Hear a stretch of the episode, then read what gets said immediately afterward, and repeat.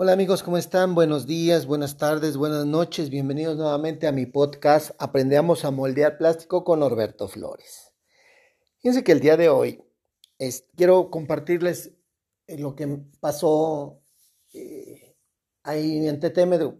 O sea, a final de cuentas han pasado muchas cosas, pasaron muchas cosas, pero esto fue algo que me, que me dio mucho respeto ahí con el equipo y sobre todo con, los, con las personas que ya tenían tiempo, ¿no?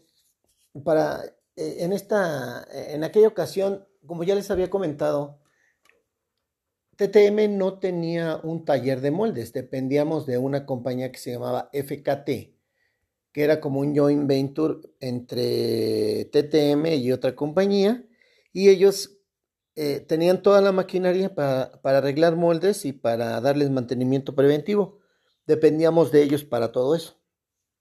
En aquella ocasión, eh, siempre era un relajo eso de estarlos cuidando, porque todos eran muy capaces, pero, híjoles, ah, no puedo decir que eran irresponsables, pero nunca se ponían de acuerdo.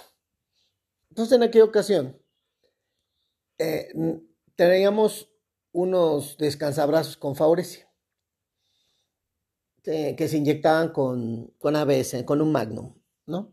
Entonces ya saben, ¿no? El mando izquierdo es el de mayor volumen y el mando derecho es de menor volumen y era una sola cavidad, mando izquierdo eran dos cavidades. Entonces estaban trabajando el de dos cavidades. Se supone que ya estaba cubierto el, el mando derecho y entonces lo que hice fue mandarlo a desarmar para que le dieran un buen mantenimiento preventivo. Un día antes, cuando confirman que ya teníamos todo, este, ya teníamos todo, la, todo el volumen para que ellos hicieran sus cosas, pues resulta que, eh, bueno, eso fue un viernes, y resulta que el sábado temprano me llaman como a las 6 de la mañana y me dicen que que no, que necesitan piezas.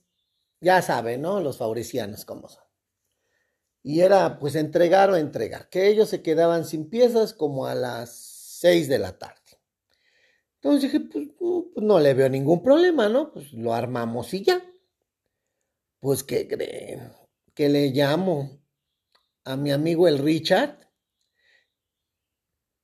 y que no me contesta y el molde está totalmente desarmado.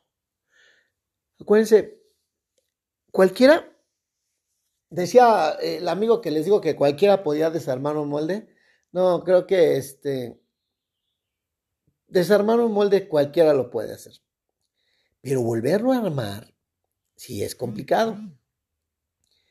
Entonces, yo llego a las 8 de la mañana y veo el molde todo desarmado. O sea, nunca lo hacían ni aquella ocasión lo hicieron. En la noche lo desarmaron todo para darle mantenimiento y lo dejaron desarmado.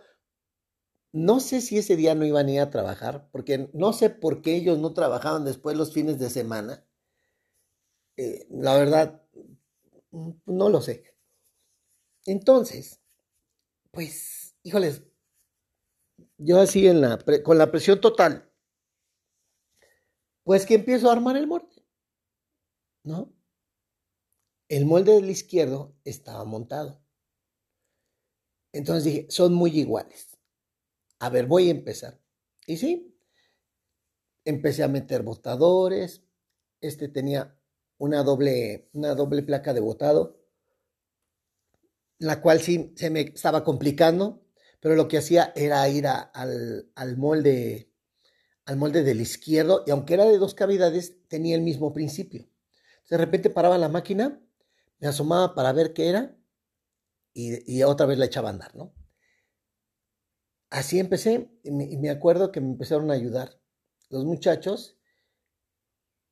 En lo que terminábamos de armarlo, pues nos dieron como las, sí, las 3 de la tarde.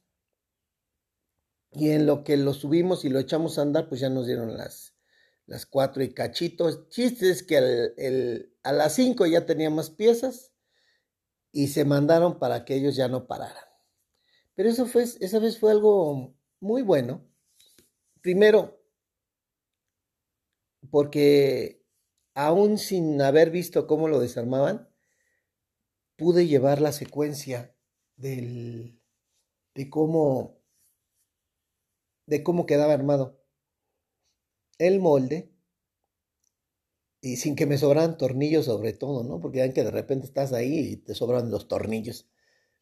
Entonces, eh, los muchachos vieron eso y pues respeto, ¿no? Respeto al, a la gente que lo hace y en este caso pues me tocó el respeto a mí porque se dieron cuenta de lo que estábamos haciendo y que no era fácil, ¿no? De repente sí se metieron Israel, se metió Tulio, este, a estarme ayudando un rato y un rato porque ellos tenían que seguir haciendo cosas y yo nada más con mi grúa, que yo era, yo nada más necesitaba mi grúa y con eso fue, empezamos a armar todo. Fue algo, la verdad, muy bueno. Sí, había abierto yo y cerrado moldes sin ningún problema, pero yo los desarmaba y yo los armaba, que no es lo mismo. El lunes que entra, pues eh, ya platico con Ricardo. Y Ricardo me dice que pues ya estaba planeado que se iba a armar el lunes, ¿no? Pues en ese caso pues él no tuvo la culpa. La culpa fue de pues de lo que estaba, de, que de repente los favoricianos se ponían bien locos, ¿no? Y para evitar pleitos y que de repente te para, imagínense, se corta y dicen, ¿sabes qué? Ya está completo. Y ellos nada más trabajaban hasta las 9 de la noche.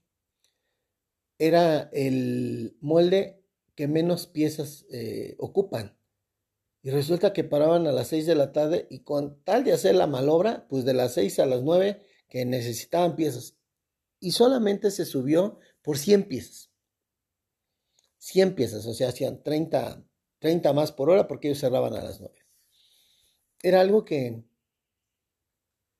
que sí, o sea, independientemente de, que me hicieran trabajar y que estuve allí casi todo el día en la compañía, siempre les he comentado que si la planta trabajaba, yo trabajaba. Si la planta trabajaba el sábado, yo iba un rato. Si la planta trabajaba el domingo, yo iba un rato. Para ver cómo iban, porque recuerden que el saber da poder. No me quedaba, no me podía quedar yo este, con información de segunda mano. Lo tenía que ver para saber al otro día cómo íbamos a reaccionar, ¿no? Si, si tú te pierdes en el fin de semana y la planta está trabajando, te mueres.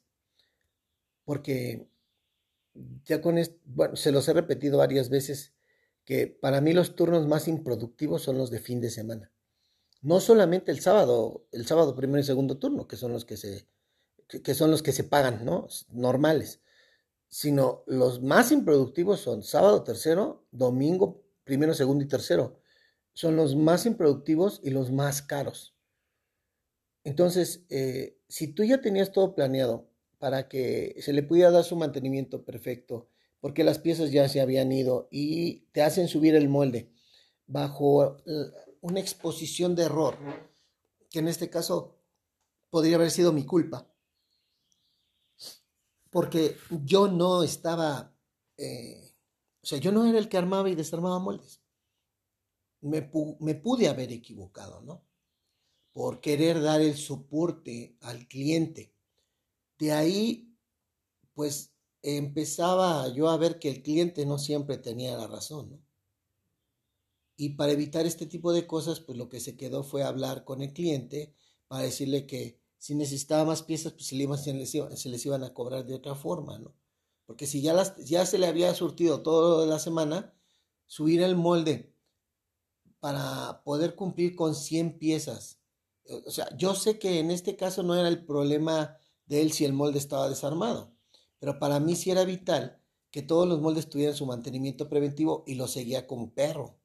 En ese sentido, sí, el mantenimiento a mis máquinas y el mantenimiento a mis moldes se daba porque se daba. Y yo veía de qué forma teníamos que checarlo aunque tuvieran que estar ahí los de mantenimiento sábado y domingo, que en ese sentido para mí eh, era lo mejor, que, que, trabajaran en fin de semana ellos y no la producción, porque de repente se estrangulaba todo, siempre fue lo mejor. Pero bueno, de ahí pues ya vienen otros episodios donde también, este, ya saben, Volkswagen y, en este caso Valeo y otras, y otras personas que trabajaban como clientes para nosotros, era muy crítico, sobre todo porque de repente ellos querían, mm, aunque no tenían la razón, querían que a fuerzas les aguantaras eh, eso, ¿no? Y la verdad no, o sea, eh, vuelvo a repetir, no siempre el cliente tiene la razón. Y de repente hasta me decían, es que ya déjales ganar una. No, no es de que les ganes, ¿no? No es de que tú le ganes, es de que también, pues que agarren la onda que no siempre van a tener la razón. Y sobre todo, vuelvo a repetirles, la forma eh, eh, en que tuve que armar el molde bajo sospecha de que lo hubiera armado mal y que ese mal armado me hubiera traído una consecuencia en el molde, eh, un daño, si hubiera estado crítico, ¿eh? O sea, porque ya, saben que aquí, si el molde está mal y de repente se le entierra, la, se le queda un botador afuera y daña la cavidad, pues eso es dinero, ¿no? Y eso es dinero que no está planeado. Normalmente las reparaciones de los moldes, no, no estás diciendo, ay, hoy voy a, hoy voy a, este, a dañar tres moldes. De una vez aparto 15 mil dólares para que, para que eh, en caso de, como se van a dañar, pues ya tengo el presupuesto. No, normalmente el daño a los moldes nunca está presupuestado. Y es pérdida directa. Entonces, mi consejo en este caso es, trabaje muy de cerca con, con la gente del taller. Ya les había dicho que parte del consejo que yo les doy es desarmen un molde, ármenlo para que vean también lo que cuesta. Chequen que la gente de mantenimiento de máquinas también estén con ellos un rato les va a servir de mucho. Entonces, eh, en este caso, pues las cosas salieron bien, ¿no? Normalmente salían bien. Nunca, eh, sí estuvimos a punto de, parar, pero no era algo tan crítico, no era algo tan que, fuera, o sea, por si empiezas a parar la línea tres horas, no iba a ser tanto dinero, pero eh, les digo, se tenía que dar el servicio, ¿no? algo que yo vendo siempre es seguridad y tranquilidad. Entonces, mi jefe podía estar en su casa rascándose el ombligo y yo estaba ahí tratando de, cuidar siempre eh, su espalda, ¿no? Y hasta la fecha sí lo hago. Es muy importante. Pero sí tienes que tomar la responsabilidad y de repente es fuerte, porque no sabes en qué momento ya tu jefe no te va a respaldar como lo veremos más adelante. Bueno, pues muchísimas gracias. Esta es la, eh, la historia del día de hoy. Espero les guste. Eh, espero sus comentarios, ya saben, aquí pónganlos y seguiremos viendo cómo que de qué más vamos a seguir hablando. Esto va para largo con TTM. Y creo, pero sí quería contarles esto lo más rápido posible, sobre todo porque es eh, eh, e-, era algo que me, que me gustó mucho, que vi que sí lo podía hacer y eso obviamente me daba más seguridad y me daba respeto con, la, con los muchachos, ¿no? Que también es algo importante al ver que si, si tu líder, porque siempre me he considerado un líder, no me he considerado jefe, si tu líder eh, le echa ganas y puede hacerlo, pues claro que tú también puedes, ¿no? Muchísimas gracias por escucharlo. Seguimos aquí como cada semana y pues sigan, sigamos aprendiendo juntos a moldear plástico.